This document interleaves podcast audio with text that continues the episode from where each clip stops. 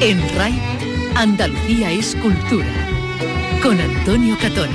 Buenas tardes, hoy vamos a entrar en el futuro Museo de Santa María la Blanca en Sevilla, el único templo en uso de Europa en el que han rezado las tres religiones del libro. Fue mezquita, sinagoga y se convirtió en iglesia que después se barroquizó con fastuosas yeserías y obras de Morillo. La sala capitular se ha rehabilitado para coger las piezas del patrimonio y también para permitirnos conocer las entrañas de esta maravilla en la que quedan huellas de todos esos credos que la han ocupado y como dice el párroco Miguel Ángel, pues en esta iglesia quizá por eso se respira algo especial. Que durante más de mil años personas, hombres y mujeres, todos han buscado en este mismo lugar el rostro de Dios yo creo que es lo más, lo más interesante y lo más maravilloso que nos ofrece Santa María en esa historia viva en la que ahora mismo nos insertamos. Por eso a mí siempre me gusta pensar este espacio como un espacio abierto. Pero no olvidamos que hoy es el Día Europeo de la Música. De todas las músicas. Con motivo de esta celebración, un grupo de artistas flamencos van a homenajear al bailador Bobote en la sede de la Factoría Cultural en el barrio sevillano de las 3.000 viviendas. Carlos López, buenas tardes. Buenas tardes. A partir de las 9 de la noche subirán al escenario figuras como Antonio Canales, Pastora Galván, Segundo Falcón, Enrique el Extremeño, Emilio Caracafé, El Vareta o El Torombo, que ejercerá además de director y maestro de ceremonias. Con él hemos hablado y con muchos de los artistas. Pues no se lo pierdan. Por cierto, el Palacio de Carlos V de la Alhambra acoge ya una exposición sobre el concurso de cante hondo de 1922 con 230 piezas que nos ayudan a comprender cómo se gestó.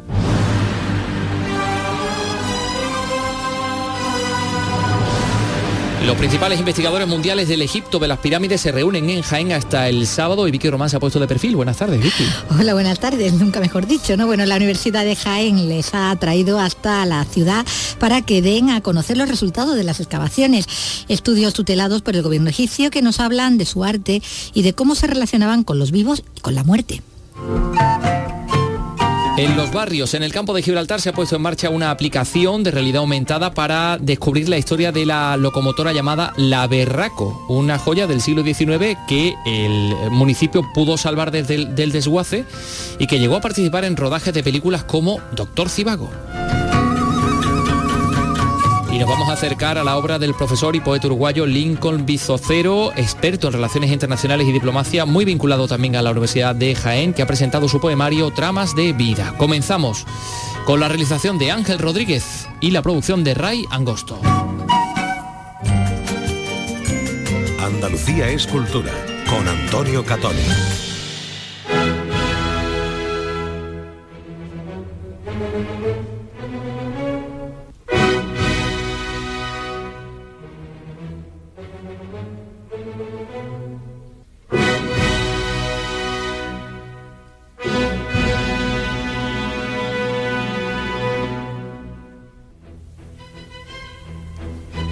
Día Europeo de la Música.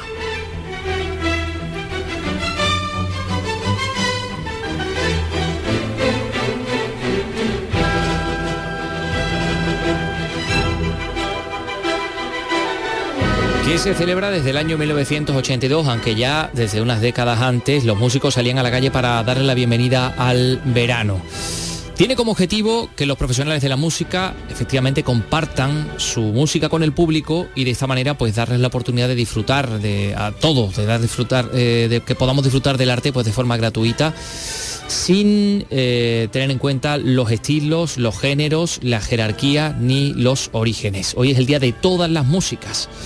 Pero queríamos eh, felicitar pues a la gente que hace música, por ejemplo la música clásica. Tenemos que recordar que en Andalucía tenemos cuatro orquestas públicas maravillosas, la Filarmónica de Málaga, las Sinfónicas de Córdoba, de Granada y de Sevilla, y por eso está con nosotros el gerente, el director gerente de esta última, de la ROS, de la Real Orquesta Sinfónica de Sevilla. Pedro Vázquez, ¿qué tal? Muy buenas tardes. Hola Antonio, buenas tardes. Feliz día de, la música. ¿Cuál es eh, tu mensaje en el día de hoy? Bueno, yo creo que es feliz día de la música porque podemos disfrutar, gracias a Dios, como tú has dicho, de cuatro orquestas maravillosas en Andalucía y porque además tenemos la, suerte de tener en este Teatro de la Maestranza a una sinfónica como la de Sevilla, que estamos ya terminando la programación, estamos terminando la temporada y yo creo que podemos celebrar el Día Europeo de la Música no solamente hoy, sino toda la semana, ¿no? asistiendo a otros conciertos de la Sinfónica y disfrutando de esta maravillosa, esta calidad artística impresionante que tenemos. ¿Cómo le vais a poner la guinda, el arroz a, a la temporada?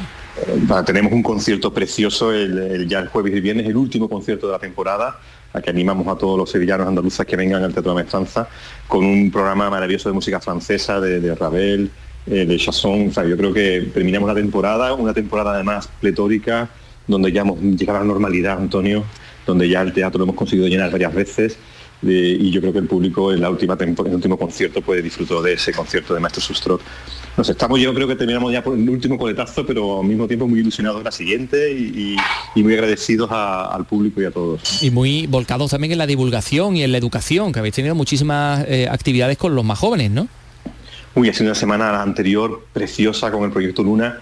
Hemos llenado de niños, con mil niños en el escenario del Teatro de la Maestranza eh, con esa fantasía de Disney, ¿verdad? Que hemos llenado tres días para escolares, dos días para familia, lleno, lleno, lleno, lleno todos los días. Yo creo que más feliz no se puede estar. Y después, bueno, crecer con la ROS, que hemos terminado el último concierto para niños de 4 a 8 años. Eh, hemos hecho los, encuentros con los solistas y directores. Hemos hecho el, programa, el proyecto Aprendo con la ROS. Ha sido un año de verdad volcado con lo educativo porque entendemos claramente que en la educación está el futuro de la cultura también, ¿no? y, esos pueblos, esos músicos, esos nuevos públicos son los que tienen que, volver a llenar el teatro de la maestranza y los conciertos del arroz y de cualquier otra actividad cultural, evidentemente. Pues a seguir disfrutando de la música y a seguir haciendo disfrutar de la música hasta el final, que hasta el rabo todo es toro, hasta que termine la temporada esta misma esta misma semana. Pedro Vázquez, director gerente del arroz de la Real Orquesta Sinfónica de Sevilla. Lo dicho, un abrazo fuerte y feliz día de la música. Igualmente, Antonio, muchísimas gracias por todo.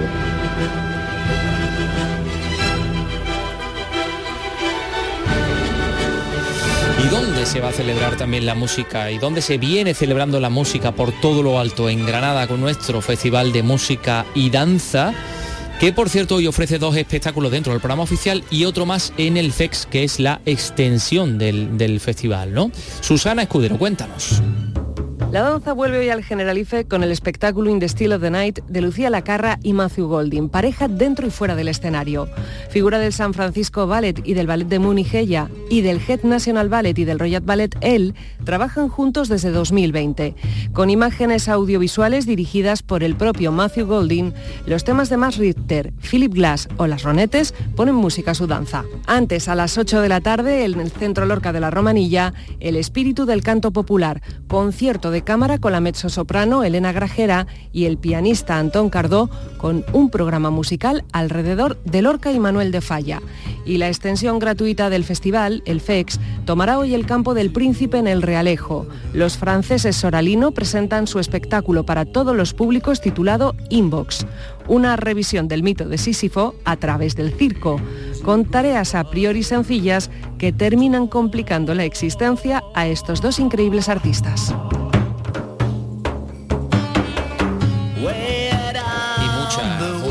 Eh, a ver, Pablo Alborán repite el concierto íntimo en el Teatro Cervantes de Málaga, de su tierra. Eh, como acabamos de escuchar en Granada, pues entre otras cosas ese espectáculo eh, El Espíritu del Canto Popular.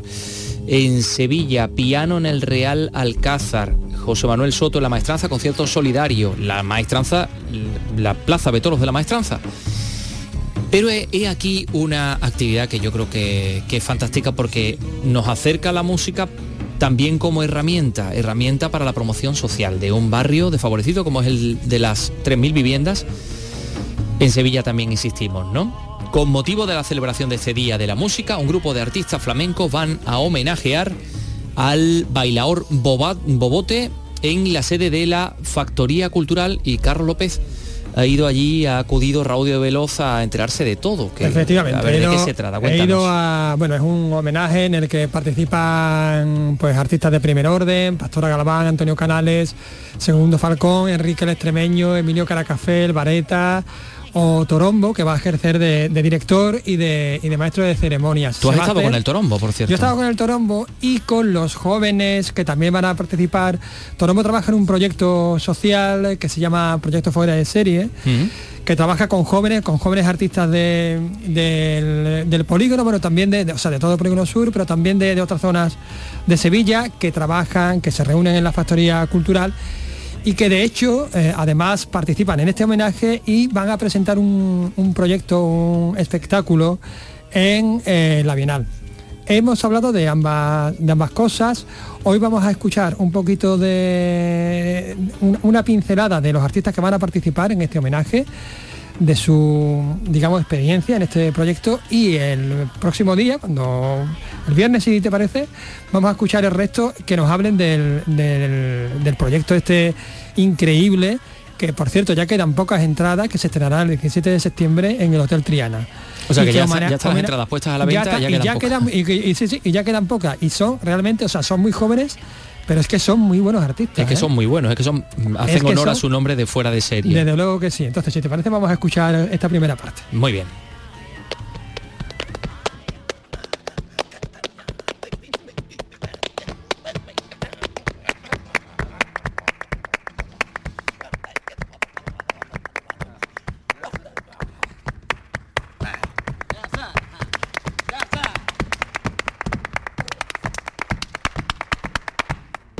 Aquí me encuentro en plena factoría cultural. Estamos sobre el escenario de la factoría cultural con parte de los artistas, con el director artístico Torombo. Hola, ¿qué tal? Buenas tardes. Hola, muy buenas tardes. Y con dos de los jóvenes artistas de este proyecto nos referimos a Antonio Amaya, Petete. Hola, ¿qué tal, Antonio? Hola, buenas. Y con Alba Serrano. Hola, buenas tardes. Buenos días. Bueno, José, cuéntanos, ¿cómo surge, cómo nace este proyecto? Esto surge porque por el centro, cuando yo voy a, a tomarme un refresquito por mi triana, veo algunos de ellos con sus guitarristas buscándose la vida.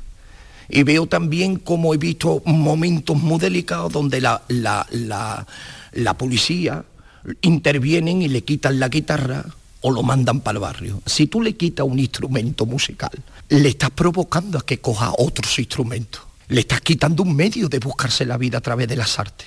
Porque a través de las artes yo entiendo que se puede hacer cambios que benefician a lo personal, al ámbito, digamos, familiar y al colectivo y al de un barrio entero. Y eso, y así empieza el proyecto. Esta escuela viene de memoria, viene de la memoria de lo que ellos, con expresión andaluza, de lo que han mamado en sus casas, en sus hogares. Entonces, mm, ¿cómo nace esto? Pues esto nace de que, eh, de que vamos viendo que en nuestros colegios, en Andalucía, siguen poniendo una flauta a los chiquillos en, en- la parte educativa musical y bueno, y estos jóvenes tienen unos talentos que, que va más allá de la flauta. Vamos a continuar con Antonio, con Antonio Amaya Petete. Tú tienes una historia muy bonita que comienza con una llamada de teléfono muy importante en tu vida. Sí, me llamó el Tito de Torombo y me dice, Tete, ¿qué hace? ¿Qué pasa, Tito? Tengo que decir una cosa, ¿estás sentado o estás de pie? ¿Cómo estás? Digo, no me asusta, hombre, dímelo, estoy de pie. Dice, pues siéntate. Dice que te va a padrinar Juan Farruquito en la Bienal de Sevilla en un proceso que hay que se llama de la mano de. Digo, venga ya, Tito, dice que sí, que sí. Y ahí, pues imagínate, ¿Tú qué sentiste cuando te subiste a aquel escenario? pues es un sueño cumplido, ¿no? Para todo artista que te llame un maestro de esa talla que te presente en una Viena de Sevilla, es un sueño cumplido para todo artista y para todo joven que ansie a ser bailador o percusionista o guitarrista o cantador y que lo llamen para presentarse en una Viena de Sevilla de la mano de, en mi caso fue Farruquito, pues fue uno de mis sueños cumplidos. Arba llega enamorada del despeinal, porque ella viene de una formación, porque eh, esto es grande también en el proyecto. El proyecto se abre, no solamente, Polígono Sur siempre, eh, aquí han venido la gente de, de- de Nueva York, grandes artistas venían a buscar a Raimundo Amador de chiquitito, venía a buscar a, a- al Eléctrico, al Carlos Heredia, Kiko Veneno, venía detrás del de Rafalillo de Patané. Ha sido un barrio siempre muy abierto. No, uy, yo no entro en las 3.000 viviendas, para nada. Esto es un barrio de donde venimos de las casitas, de donde venían los titos, de las casitas del Polígono San Pablo, después de Tri- también de Triana. Eh, Polígono Sur es un barrio con una mentalidad que el que llega aquí y se conoce, ya no se quiere ir. No es lo que se habla afuera. ¿Vale? Entonces, Alba ve como, veo yo, ¿eh? ve como que dice, uy, yo, ¿cómo podría yo estar ahí? Porque vienen de formaciones Hablamos de Matilde Coral, de, de, de, formaciones Milagros Mengiva, personas que hacen cursos y se preparan, que también ejercen, eh, que son maestras de enseñar en las escuelas, joven, pero ya con una vocación haciendo las cosas bien, ¿vale? De formación. Pero ella le atrae algo del proyecto fuera de serie. El despeinarse. Como en 33,33 segundos pueden decir lo que no se dice en 40 minutos.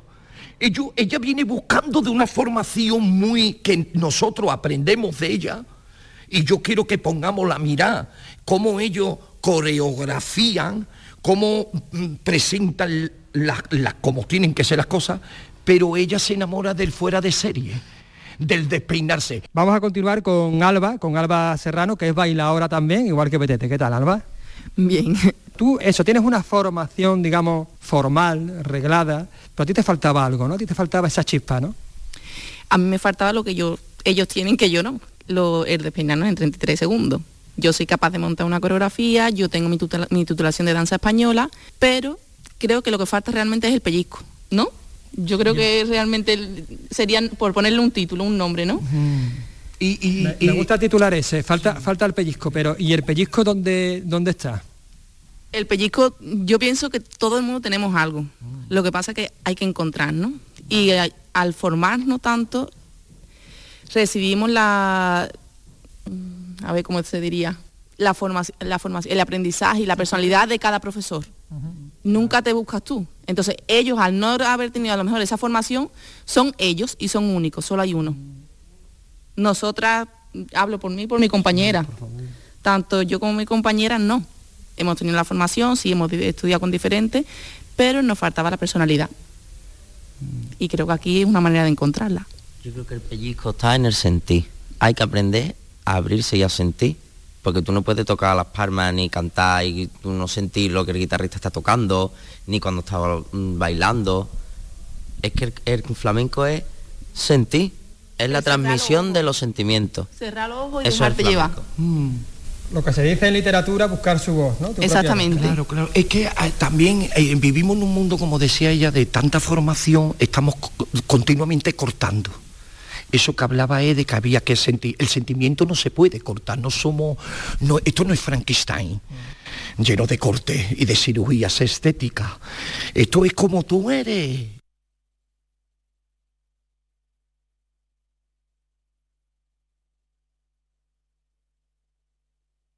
Parece que se ha cortado hoy las palabras del Bogote que estábamos ahí pues, pues, disfrutando. Pues nos, quedaba, todavía un poquito de los reportajes. No, no, ¿sabes lo que pasa? Que eh, a lo mejor es que no creo que se haya quedado en blanco, sino que ah, quiero decir que había ahí una especie de, a lo mejor en el montaje, había un blanco porque a lo mejor había una pieza un poco. No, no, no, no, no, no, no. no, Sí, sí, sí, sí, porque seguimos escuchando al Bogote. Vamos a seguir contigo, José Miguel. Tú eres cantador, ¿a ti dónde te gustaría llegar? Sinceramente, a mí me gustaría llegar a un, a un punto en el que no se pierda lo que yo lo que yo he, vivido desde chico, porque yo desde pequeño he visto el flamenco de verdad, el cante, el baile, pero el de verdad, el que tiene el sentimiento y me gustaría llegar a un sitio siempre con el objetivo de nunca perder el sentimiento en el momento que yo vea que el sentimiento se va a perder, prefiero no ir. Si yo veo que voy a ir allí y aunque vaya a ganar 10 veces más y lo voy a perder, prefiero no ir. ¿Cuáles son tus referentes? Caracol, Fernanda, Chocolate, son los mejores para mí.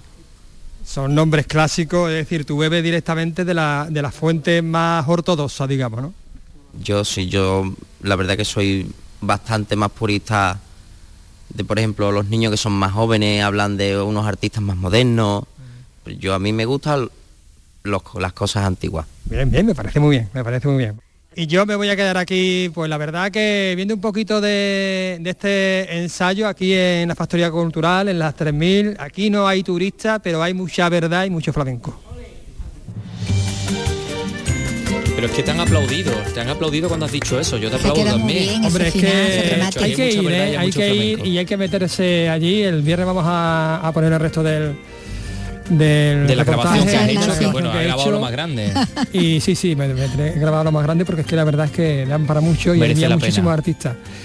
Y es que son tan jóvenes y, y- y son tan buenos, la verdad, que es que a mí me sorprenden, me sorprenden, porque La de la, de la nada te, ¿no? te Un talento extraordinario.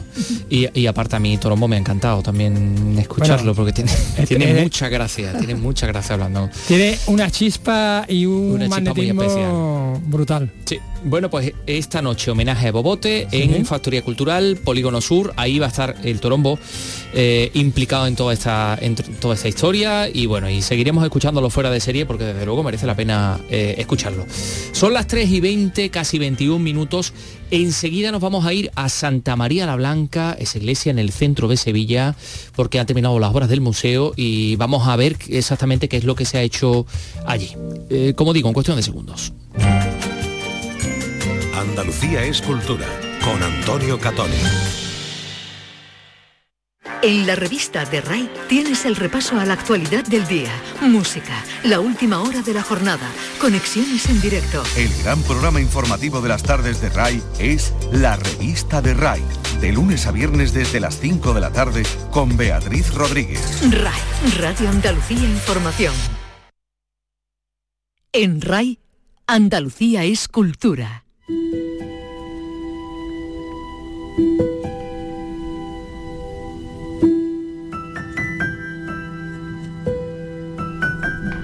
yo estoy subiendo por esta escalera que era la antigua sacristía de Santa María la Blanca, este templo tan especial de Sevilla, y aquí me encuentro con el sacristán que es Fran Sosa. Fran, ¿qué tal? ¿Cómo estás? Hola, buenas tardes. Madre mía, esto que esto es un museo, esto está llamado a ser un museo. Estamos en una, en una zona que fue construida a finales del siglo XVII, quizá a principios del siglo XVIII, adyacente a esta histórica iglesia que sabemos que ha sido mezquita, sinagoga e iglesia católica, además con un discurso barroco extraordinario. Pero claro, todo ese valor y toda esa historia que hay aquí merecía la pena ser contada y aprovechar estos espacios que creo que antes estaban muy mal, en muy malas condiciones, ¿no? Sí, porque ha tenido varios usos y al final, después de la obra, pues se quedó prácticamente diáfano. Bueno, lo primero, eh, Fran, perdóname un momentito porque voy a saludar a que, al anfitrión que, no- que nos ha recibido, que es don Miguel Ángel, el párroco. Muy buenas tardes. Un edificio en el que han rezado musulmanes, han rezado judíos y, por supuesto cristianos, ¿no? Y ninguna de las religiones ha, digamos, estropeado del todo lo que hicieron las anteriores. Exactamente, yo creo que forma parte del poder que tiene Santa María.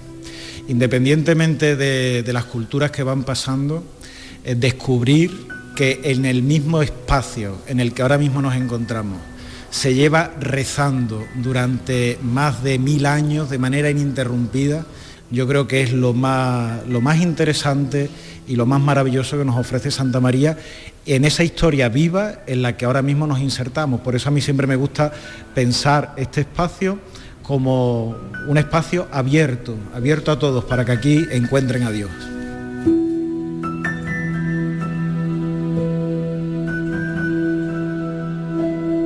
Pues entonces vamos a entrar en esta eh, sala que me vas a abrir, esta puerta. Adelante, Antonio. Eh, y aquí estamos entrando, puertas blancas, una sala que además reproduce en parte o está inspirada en la propia iglesia que tenemos aquí de Santa María la Blanca, que sabemos que es un poco una especie de decorado barroco, ¿no? Así que, Fran, preséntame a las personas que son responsables de esta remodelación. Bueno, pues principalmente el arquitecto José María Rincón, su compañero de equipo Pablo y Manuel Caliani, que ha trabajado en la pintura, digamos. A ver, José María, entonces, eh, estábamos contando que esta iglesia barroca, eh, ya hemos hablado un poco de sus orígenes, es una iglesia eh, a ver, que reproduce una especie de, de, de, teatro, porque es una gran mentira, una mentira preciosa, pero una mentira en definitiva, porque claro, toda esa yesería que vemos, encima de esa yesería y hasta llegar a la cubierta hay un espacio bastante grande. Esto os ha permitido explicar con este museo, con esta obra, la historia material de la iglesia y también, bueno, encontrar un sitio donde poder eh, mostrar algunos de los elementos ¿no? importantes que, que, se guardan aquí. ¿no? Efectivamente, sí, sí, nos interesaba mucho desde el principio que con este proyecto se pudiera entender mejor la Santa María Antigua, que el que venga aquí entienda bien cómo surgió esa especie de tiempo entre tejidos construidos entre sí, que es la iglesia de Santa María la Blanca. Y efectivamente, como comentabas, Santa María es un gran decorado barroco puesto al servicio de una idea concreta, que es eh, una alabanza a la Virgen, una alabanza a la pureza de María, un poco inspirada en la devoción de, de, de, la Virgen de las Nieves y la Nevada en el Monte Esquilino en Roma. Y queríamos ver la, arquitectura de Santa María desde la arquitectura contemporánea justo desde ese punto. Entonces lo que hemos hecho es un poco que nuestra intervención sea un eco de la intervención que construyó esa Santa María barroca en la segunda mitad del siglo XVII a cargo de, de genios como Murillo Sánchez Falconete, comandados por, por Justino de Neve, que era el canónigo que tenía a su cargo esta iglesia y que impulsó todo esto. Vemos aquí una cubierta, a mí me recuerda esto a ver, para que se hagan un poco la idea a nuestros oyentes, al pabellón de la navegación en el sentido de que parece como una quilla, ¿no? Una quilla de un barco, eh, boca abajo con hasta eh, seis vigas, vigas doradas, el techo blanco. Esto también es un techo falso, ¿no? Sí, exactamente. Esto es una cubierta que, como esas yeserías del siglo XVII, es una cubierta que, que no es la cubierta real. Sobre ella no está el aire, sobre ella no llueve. Y si nos acercamos hacia aquella parte, José María, aquí podemos ver exactamente cómo es Santa María la Blanca, cómo se ha construido Santa María la Blanca. De hecho, el objetivo de esta vitrina abierta, porque es una ventana hacia ese espacio que hay entre la cubierta, entre, entre las yeserías ¿no? y, el techo, el objetivo es contar cómo es Santa María la Blanca. Efectivamente, aquí había una, desde el principio una intención de dejar al aire las tripas de Santa María la Blanca, las, tripas de la construcción de Santa María.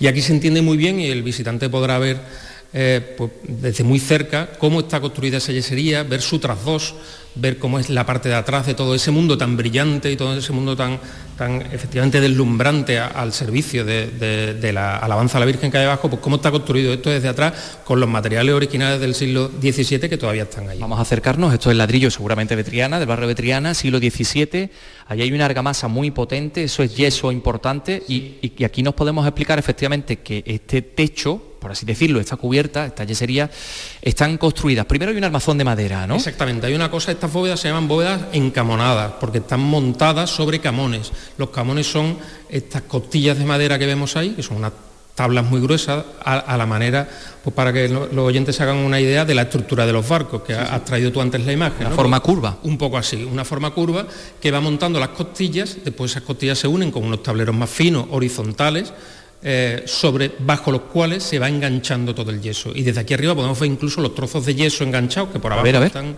por abajo están pintados de dorado y por ahí van asomando para poder engancharse entre toda esa estructura de tabla. O sea que, y esta especie de armazón, eh, que es como una, como una cápsula de madera, por cierto la vemos que está carcomida. Sí, esto, estuvo, estuvo, pero ya está bien, eh, gracias a Dios.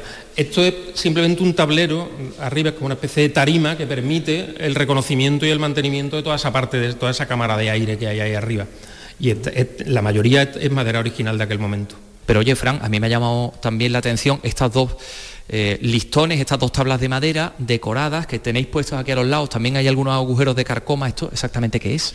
Pues estos son unas costillas de, que aparecieron en el coro, el coro alto, y bueno, son restos de lo que fue la antigua sinagoga, ¿no?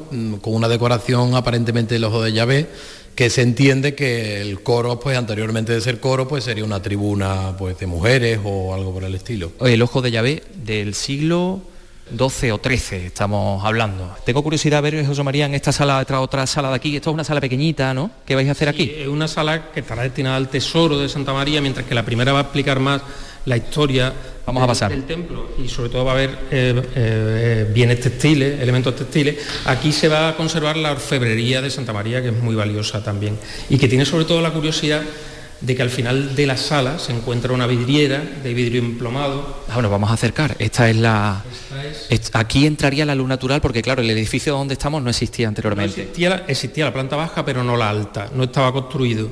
Y eh, cuando Murillo ideó todo el programa iconográfico eh, con el que eh, decoró la iglesia en, en el siglo XVII, y, mm, ilustró toda la historia de la nevada en el Monte Esquilino, decidió aprovechar la luz natural que entraba a través de aquí para em, darle luz a uno de sus cuadros, concretamente una exaltación de la Eucaristía, cuadro que fue robado por las tropas del Mariscal Soult y, que hoy tenemos una copia ahí fantástica. Por ser reproducido. Yo tengo curiosidad por saber exactamente qué es esto. Pues esto es una pieza de terrazo del siglo XV, veneciano, que también se ha recuperado y la hemos puesto aquí. Terrazo que está incrustado aquí en esta... Está este, incrustado en este mármol, que también es mármol histórico de Santa María. Hemos recuperado 336 piezas del mármol que formaba el pavimento original, bueno, el pavimento original no, el pavimento del siglo XVIII de Santa María. Y el que estamos pisando ahora. Justo el que estamos pisando. es decir, que ese, ese pavimento desapareció de la iglesia, se ha conservado y se, ha colocado aquí. Se acopió en otras estancias de Santa María y, mm, por sugerencia del párroco, que además lo estudió y lo clasificó por colores, por medidas, con muchísimo detenimiento, con un trabajo muy minucioso, lo hemos incorporado como pavimento aquí. Yo te iba a decir antes si era de Macael, pero... Pues no, que va, viene de más lejos. Es un mármol que ha viajado mucho más. Es un mármol que, según hemos visto en un sello eh, de, la, parte de atrás de una de las faldosas, viene de, la de unas eh, canteras de mármol que están en la Toscana y que son las que usaba Miguel Ángel.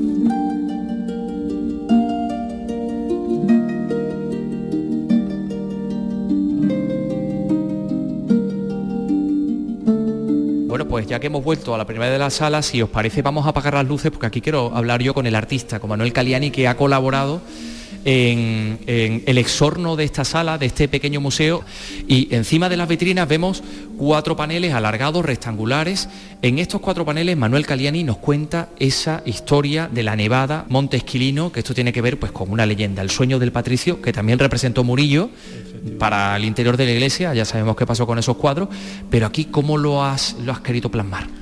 Bueno, hablamos de la leyenda de la Virgen de las Nieves el 5 de agosto del año 358. Eh, Entonces, eh, Murillo representa en dos pinturas eh, abajo en el siglo XVII dos escenas de, esta, de, este milagro, de esta leyenda de la Virgen de las Nieves, pero en este caso lo que hemos hecho en unas claves contemporáneas ha sido dividir esa leyenda y narrarla en cuatro casi viñetas, ¿no? como si fueran viñetas, cuatro escenas. Eh, todo eso sí, eh, en, unos tonos que nos recuerdan también, siguiendo esta interpretación que estamos haciendo aquí arriba sobre eh, la, maravilla que hay abajo del siglo XVII, ¿no? en esta iglesia de Santa María Blanca, pues siguiendo con esas tonalidades blancas, eh, y doradas, ¿no? todo ese abanico. Eh, decir antes que nada que las pinturas están realizadas eh, con lacas vitrales o pintura vitral eh, que para que nos hagamos una idea como si fuera la laca de bombilla. Es importante tenerlo en cuenta porque eh, la luz que hay detrás, la luz que hay detrás en esa cámara de aire entre la, cubierta y eh, la parte de arriba de la yesería, entra por esta vidriera, deja ver la luz. Bueno, pues si te parece vamos a... descríbenos, porque aquí vemos el sueño del patricio. Sí, la primera escena sería ese sueño del patricio Juan y su esposa, que según cuenta esta leyenda, eh, son un matrimonio adinerado que no tiene descendencia y piden fervientemente a la Virgen que les indique qué hacer con, esa, con esa fortuna. Entonces la noche del 5, eh, del 4 al 5 de agosto, sueñan con la Virgen que les indica que va a nevar en el Monte Esquilino, que es una de las siete colinas de Roma, y en ese lugar donde ha nevado, en esa cima, deberán de construir una basílica en su honor que es la que conocemos actualmente como Santa María la Mayor de Roma. Entonces, en esta primera escena veríamos ese sueño, ¿vale? Vemos en horizontal, eh, yacentes, pues al patricio y a su esposa, y en el fondo, eh, en, un, eh, en, un, paisaje donde observamos una nevada, ¿no? Vemos el Monte Esquilino y la Virgen con el niño que casi que se sale de la escena, ¿no? Eh, pues indicando lo que deberían de hacer. Realmente precioso. Aquí vemos una especie de romería o de procesión, ¿no? En el segundo de los paneles. Sí, podríamos decir también que se podría considerar casi una romería. Vamos a ver en este segundo, en este segundo cristal, que es el más, el más ancho, el de mayores dimensiones, vamos a ver realmente dos escenas en una. Porque en un primer término, a base de perfiles, vamos a ver en el lado izquierdo eh, los perfiles del Patricio Juan y su esposa nuevamente, eh, y al otro eh, extremo eh, contrario vamos a ver la figura del Papa Liberio. ¿Por qué? Porque ellos van a entrevistarse con el Papa Liberio para contarle lo sucedido y lo sorprendente es que el Papa Liberio ha soñado esa misma noche lo mismo.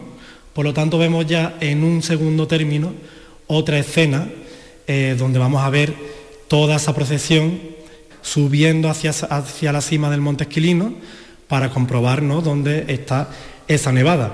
Como curiosidad, mm, esta representación contemporánea que yo he hecho hace varios guiños a Santa María la Blanca y a Sevilla. ¿no? Entre ellos podremos ver en esta procesión que la silueta del sin pecado, que aparece subiendo en esa procesión, se corresponde con la del Sin Pecado de Santa María de las Nieves que tenemos aquí en la parroquia. Amarillo, en blanco, en ocre, en rojo también muy muy potente, así como casi de, de color sangre o de mercromina, ¿no? Algo así. Sí, De eh, yodo. es una abstracción, si nos fuésemos abajo a, a- a la iglesia ahora mismo, eh, la iluminásemos y viésemos las yeserías, si entornásemos los ojos, no solamente veríamos dorado y blanco, sino podríamos ver pues naranja, incluso verde, azules, violetas, entonces Colores que también vemos en la siguiente, en la siguiente, el, siguiente panel de, de cristal. Ahí vemos al Papa, esa es la cima del, del monte que está evidentemente eh, nevado. ¿Qué está pasando aquí? Efectivamente, pues aquí lo que podemos ver ya es que una vez llegada la, la procesión a la cima del Monte Esquilino, el eh, Papa Liberio está trazando sobre la nieve la planta de lo que va a ser Santa María la Mayor de Roma y destacar eh, la presencia de, de una flor como es el girasol, que he querido representar, esquina. muy mediterránea, muy de, muy de allí, muy nuestra también, eh, que hace ese contraste con la nieve, ¿no? porque la nieve la asociamos evidentemente al invierno, el girasol al verano, y así pues como que se está haciendo evidente el milagro, ¿no? que hay nieve al lado de, en, el, en pleno verano. Sí, sí, en pleno verano, que no era cambio climático. Supuestamente es un eh, supuestamente es un milagro. Y este es el último de los paneles. Esto supuestamente ya es Santa María Maggiore, ¿no? Ahí vemos al Papa, un baldaquino, el fondo de la Virgen con el niño y ahí está el patricio. Bueno, se está levantando la basílica. Sí, realmente volvemos a ver dos escenas en una, como en un continuo, ¿no? haciendo una escena continua. Y en el extremo izquierdo podemos ver, conforme vamos avanzando hacia, con la mirada hacia el extremo derecho, pues podemos ver un despliegue de andamio eh, que representa esa construcción de Santa María la Mayor de Roma. Y ya después, pues podemos ver la escena de la propia consagración de la iglesia una vez finalizada. Magnífico programa iconográfico que ha hecho Manuel Caliani. Enhorabuena, Manuel. Muchísimas gracias. Eh, que está todo el mundo haciéndose fotos con tu obra. El otro día vimos hasta la gente de Dior con el cartel tuyo de Sí, sí, sí. ¿eh? Fue una el cartel de la alegría. Fue una sorpresa completamente, una alegría enorme. Una magnífica obra. Bueno, vamos a ver, nos queda por saber algunas cosas. ¿Cuándo va a ser esto una realidad? ¿Cuándo vamos a poder entrar aquí, Fran, en el Museo de Santa María la Blanca? Mira, aún no podemos concretar el- la inauguración y bendición que mm, suponemos que será por parte del arzobispo. Eh, pero aún así eh, ya entendemos que a mediados de septiembre estará abierto al público. ¿eh? Bueno, pues nos queda entonces felicitar a José María y a Pablo, Pablo también, que, que- que contigo ni hemos hablado.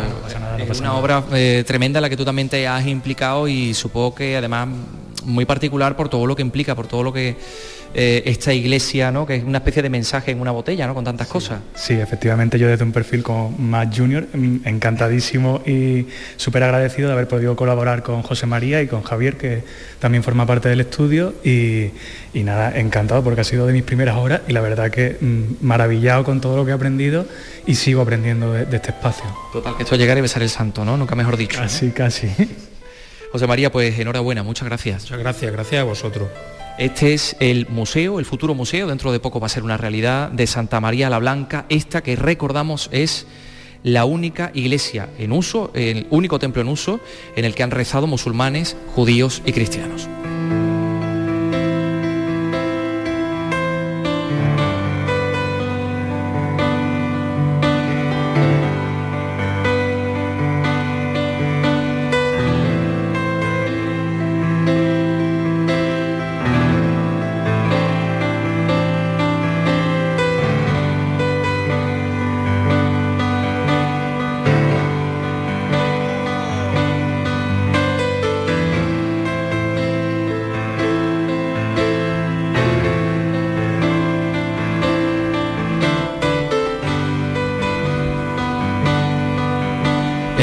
Santa María la Blanca, que estará abierto en septiembre.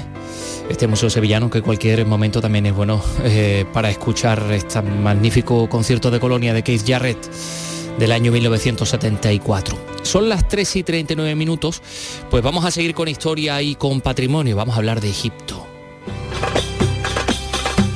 Porque los principales investigadores mundiales del Egipto de las pirámides se reúnen en Jaén hasta el sábado. La universidad les ha traído hasta la ciudad para que den a conocer los resultados de sus excavaciones, que eh, estamos hablando de estudios tutelados por el gobierno egipcio que nos hablan del arte y de cómo se relacionaban los egipcios con los vivos y también con los muertos. César Domínguez, Jaén. Esta conferencia internacional de egiptología se celebra cada cuatro años, pero esta vez han pasado cinco desde la anterior edición. Así que los y las participantes llegan con más ganas de saber lo último sobre los papiros de Wadi el Harf, que están relacionados con la construcción de la pirámide de Creos, o la tumba de Rasepses, hallazgos que aportan mucha información sobre esta civilización, una civilización tan avanzada como era el Egipto de hace 5.000 años. El antiguo Egipto eh, está de alguna forma cercana a ellos porque de alguna forma somos sus descendientes y en, en su caso ella ha realizado estudios de género y es interesante ver cómo la relación de la mujer y el hombre en el antiguo Egipto era de alguna forma similar a lo que sería hoy en día en el sentido de que la mujer tenía mucha más libertad que ha tenido en otra época posteriores. La que habla es la egiptóloga de la Universidad de Nueva York, Anne Roth, que ha inaugurado este acontecimiento científico inédito hasta ahora en España.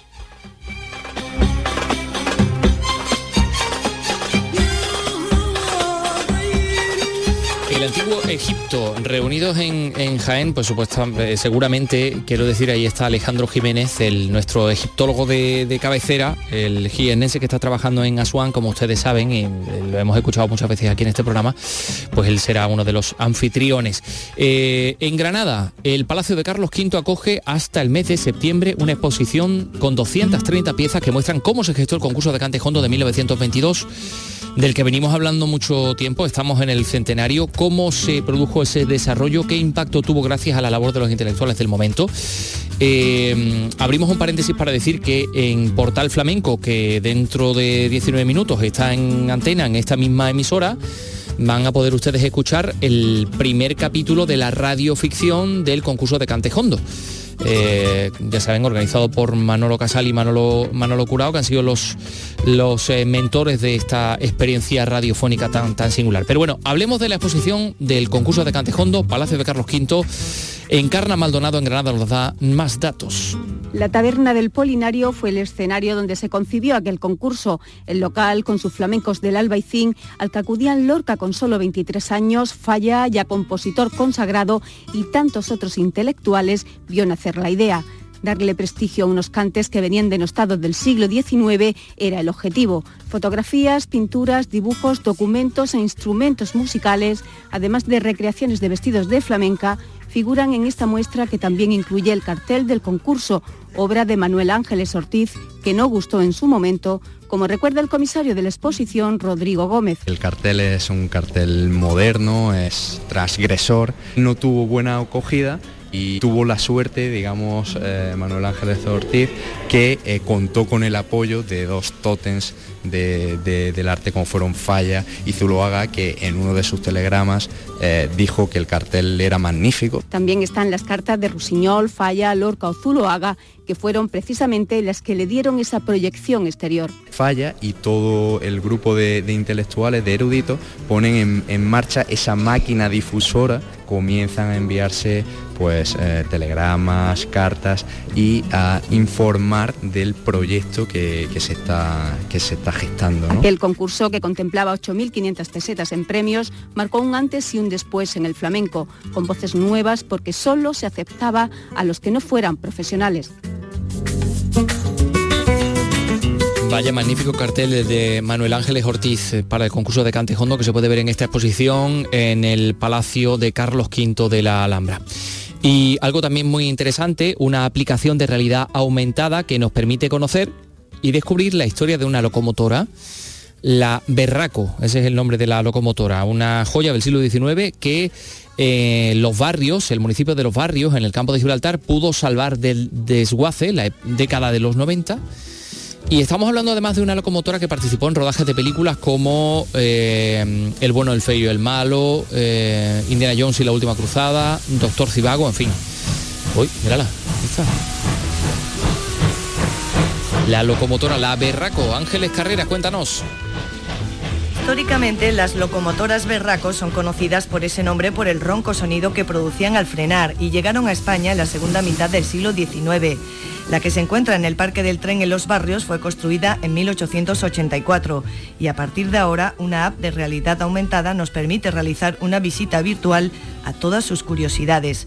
En ella podemos ver algunas de las icónicas escenas en las que participó, películas como Doctor Chivago, El bueno, el feo y el malo o Indiana Jones y la última cruzada.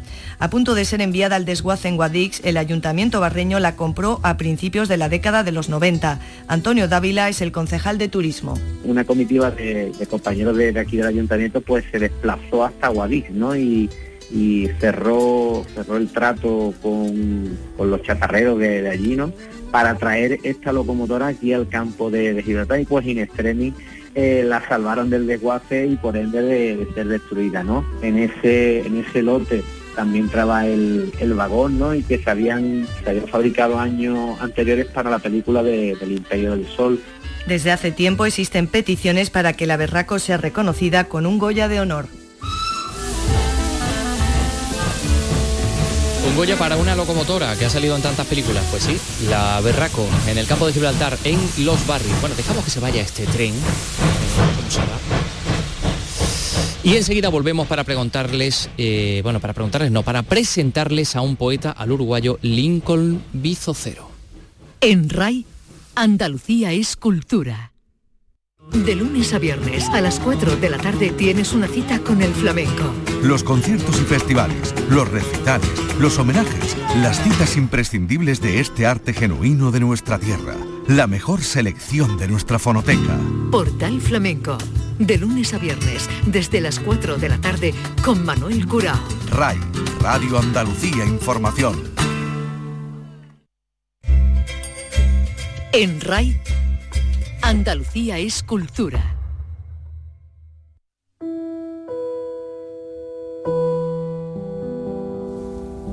El profesor y poeta uruguayo Lincoln Bizocero ha presentado en la Universidad de Jaén su poemario Tramas de Vida, con la presencia, entre otros, del ex juez Baltasar Garzón, un libro que es un recorrido por la biografía del autor y también por la historia más oscura de su país, del que tuvo que marcharse durante la dictadura. Vicky Román nos lo cuenta. Lincoln Bizocero ha presentado sus poemas junto a la secretaria diplomática, en representación de la embajadora de Uruguay en España, el jurista Baltasar Garzón y el autor del prólogo, el catedrático emérito de la Universidad de Jaén, Juan Manuel de Faramiñán, con quien se inició el vínculo del autor con Andalucía, tal y como él mismo nos cuenta. Fui seleccionado en un proyecto académico para ir a la Universidad de Jaén, para dictar todo un proyecto sobre la política exterior de seguridad y este, común y bueno, la política exterior España también.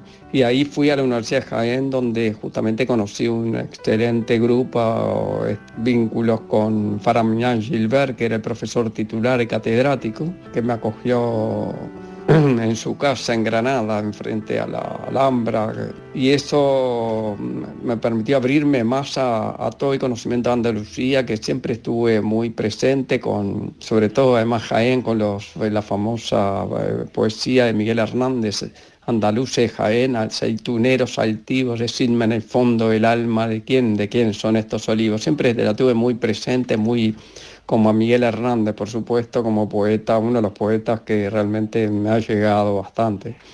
Y bueno, ahí este, tuve, tuve la posibilidad también de después, en esa vez, otra vez fui como profesor invitado a la Universidad de Granada y también a Jaén a dictar eh, algún curso y conferencias y eso me ha permitido en esas sillas este, recorrer a más Andalucía, que además tiene muchas raíces y vínculos históricos con Uruguay. Los andaluces están muy presentes, sobre todo en las canciones. Tramas de vida transcurre desde su país natal hasta Bélgica como país de acogida en su exilio durante la dictadura uruguaya.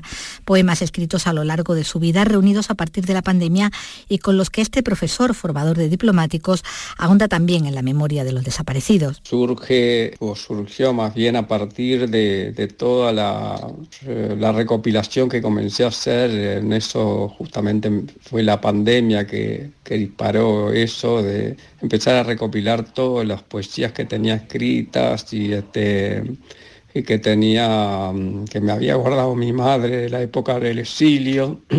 Y, este, y bueno, todo eso llevó a que empezara un diálogo conmigo mismo en las distintas épocas eh, pasadas. Eh, en la prisión, el exilio, el, el retorno a Uruguay, este, y, bueno, ahí este, eh, surge esa idea y, este, que se plasma en un libro con cuatro partes que realmente retoman todo ese, ese camino de vida y con poesías también más recientes de la época, como que abre un nuevo, un nuevo surco para nuevas este, interpelaciones este, poéticas. Es un poco eso lo que, que trata, claro, ubicado contextualmente el, libro, y bueno, que de alguna forma también este, trata del amor, de la, de la vida, de la búsqueda de uno mismo y de su, del sentido de la vida también. El libro lo ha publicado la editorial canaria Kinamon.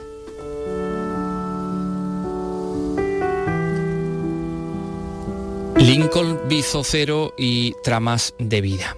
Bueno, pues Vicky Román en estos momentos ya se encuentra en otra onda porque está recibiendo a Paco Gómez Ayas. Claro, eso significa que esta noche tenemos cine clásico en nuestra televisión, una película de cine negro que es esta contra el imperio del crimen.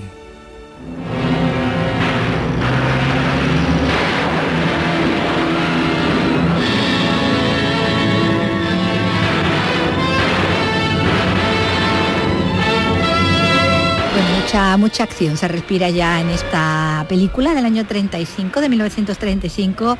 Eh, esta historia, bueno, en el título original eh, sería el de la historia de los hombres G, ¿no, Paco? Paco Mesayo, ¿qué tal? buena. Sí, eh, tomarían el nombre, ¿no? El grupo. Sí, de ahí tomó el, grupo español de los años 80, el de los hermanos Summers, sí, lo tomó de ahí, sí. Aunque no tenga nada que ver, bueno, pues con esta historia mm. que lo que nos está contando es un poco una de cine negro en los albores del FBI, ¿no? De cuando empieza a funcionar la, oficina, la agencia federal, ¿no? De, de inteligencia de Estados Unidos.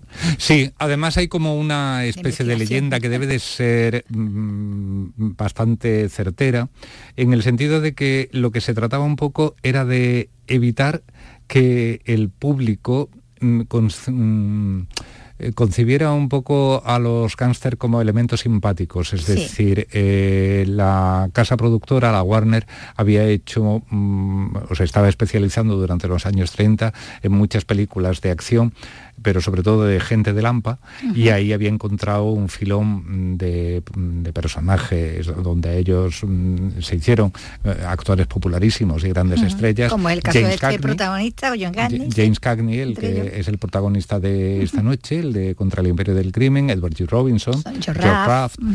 Eh, de modo que mm, algo debe de haber de verdad en esa que historia. Esto fue una especie de contrapropaganda, ¿no? En el sentido de que o la Warner recibió presiones de quien sea o simplemente ellos decidieron que bueno que era su manera de contribuir un poco a la sociedad estadounidense. Hay que pensar que eh, hacía solamente un año que se había instalado el célebre código Hayes había empezado a funcionar es decir un sistema de autocensura o de regulación de la censura para evitar que, porque aunque efectivamente lo redactara un senador, William Hayes, esto fue un acuerdo de todas las productoras para evitar lo que estaba pasando hasta ahora, que era que una película se estrenaba en los Estados Unidos y de pronto en un estado alguien la denunciaba, o en una ciudad algún juez ordenaba su secuestro, entonces que por lo menos tuvieran un carnet de, que, de que efectivamente habían, habían certificado, eh, o sea, un certificado de que habían pasado la censura y junto con eso, pues hacer un tipo de cine, digamos, más familiar y menos, mm,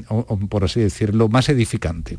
porque aunque las de Gánster, bueno, a veces mm, tuvieran incluidos esos mensajes, ¿no? De, y también esa moralina, ¿no? Y, respecto, pero es lo que tú dices, no podían evitar que, el público empatizara muchas veces con esos protagonistas fuera de la ley y que hubiera que contrarrestar con producciones como esta, ¿no? Donde, claro, eh, aquí nos vamos a poner de paciente del FBI, ¿no? Pues George Raft en Scarface, claro, eh, Edward J. Robinson en Ampa Dorada, James Cagney en Enemigo Público, y entonces pues eh, hacía solo tres años cuando se hace esta película eh, que se había producido eh, La Matanza de Bonnie and Clyde, un año solo que había fallecido John Dillinger, o sea que es que realmente, además Dillinger, por ejemplo, era un gángster que, tenía mm, idolatrado el cine, o sea, él, por ejemplo, decía que entraba en los bancos vamos a atracar como lo había Le, visto le en la- pedían autógrafo casi, no, ¿no? como, no, que como lo había visto en las películas a Douglas Ferba, entonces Sí. saltaba el mostrador y, la eso, entonces él con su metralleta en mano. Y de hecho además murió en la puerta de un cine, eh, porque ¿verdad? lo estaba esperando la policía porque sabía que, que le gustaba mucho el cine y que iba a ver eh, una película que aquí en España se llamó El enemigo público número número uno, uno. precisamente, pero que en realidad era, el subtítulo original era Manhattan Melodrama. Bueno, vamos con la película Vamos de la esta película, noche. bueno, que- antes de irnos con tantas anécdotas al- alrededor, bueno, una donde tenemos pues a, a un abogado que, eh, que deja la profesión para convertirse eh, en agente del gobierno eh, con la idea de descubrir a- al asesino ¿no? de, de- de su mejor amigo y se va Sí. involucrando ahí en una trama donde además hay una historia de, de amor ¿no? con, con Mm. la hermana del jefe, ¿no? Sí, eh, es que mm, a él lo que, aparte de un buen amigo, lo que era sobre todo era su socio. Y entonces eh, ellos que llevaban un bufete y además con un cierto idealismo, eh, llega a la conclusión de que eh, realmente sí, todo el mundo tiene derecho a su defensa, pero él no se siente ya con, con ánimo, él no se eh, siente moralmente capacitado para defender a quienes pueden ser delincuentes. Entonces prefiere dar el paso, honestamente, al otro lado de la ley y apuntarse a algo que estaba empezando entonces como era la, la Oficina Central de Investigación, Investigación. o la Oficina Federal de. Investigación, eh, el FBI, y, y ahí efectivamente, ahí le pasan dos cosas. Una, la que tú apuntas, efectivamente, que es la de que mm, eh, se enamora de la hermana de eh, su jefe, Jefe, o por lo menos bien. de un detective que de, de alguna manera ejercía como jefe porque llevaba más tiempo que él en, en esto del FBI. Y la segunda es que eh, empieza a descubrir que todos los tiros, ese mm, hombre peligrosísimo resulta ser un antiguo amigo de la infancia, con lo cual se le Complica crea más la un- situación, un dilema moral, ¿no? un dilema moral, sí, es lo que es lo que le viene. Y alguien dirá, ¿por qué nos cuenta toda la película? Pues yo No, les respondo, porque no es toda la película, Claro, ni mucho menos. Porque si algo tienen de, de común eh, estas películas, Ah. sean o no más, por así decirlo, pro policía o pro gángster, es que eran ex- extremadamente rápidas, tenían Ajá. un ritmo vertiginoso, pasaban muchísimas cosas en ella, se rodaban además en tres o cuatro semanas y la verdad es que les daba tiempo a, ella que pasara de todo. O sea que esta noche, un poquito antes de las 11 de la noche, en Andalucía Televisión, lo que tenemos es una película muy, muy, muy entretenida Muy y dinámica. que además que se conserva muy bien. se conserva muy bien, ¿verdad? Mm. De las que pasa el tiempo bien por ellas, aunque Mm. haya pasado pues tantísimo, ¿no? Que Sí. Estamos hablando de- del año 35. Estamos Bueno, hablando de pues- una porrada de años. no nos pongamos en cuenta. bueno, Paco, esto esta noche, pero ya eh, el jueves volvemos a, a verte y además con, con otra, pues, sí, cine negro también se puede considerar Sí, porque sí. es de atracos y bueno, también policíaca, pero eso será ya el jueves. Pues muchas gracias. Gracias a ti. Luego. En RAI, Andalucía es cultura.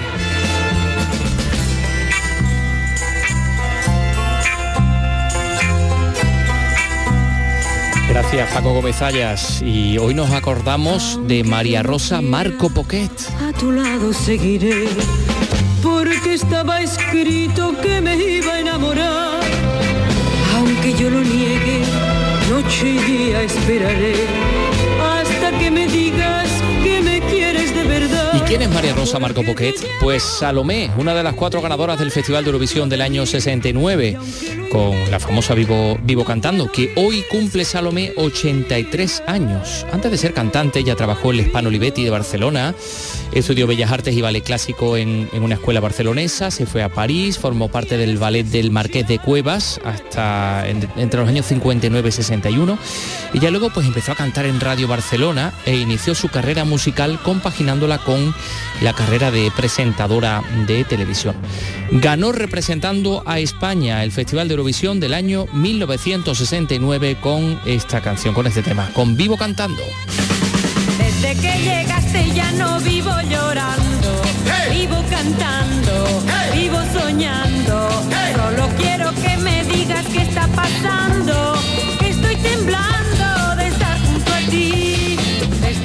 momentos en la pecera de este estudio. Ahí están Ryan Gosto con Miguel Alba, incluso con Ángel Rodríguez haciendo los coros, bueno, los coros no, los gritos, ¿no? Podríamos decirlo, los sustos, los sustos estos, los contrapuntos, y de, de Vivo Cantando, con la que Salomé ganó el festival, bueno, compartía ese primer premio con Lulú, Reino Unido, Frida Bocara, Francia y Lenny Kur de Países Bajos. Así que fue un caso único en la historia del certamen, un premio compartido.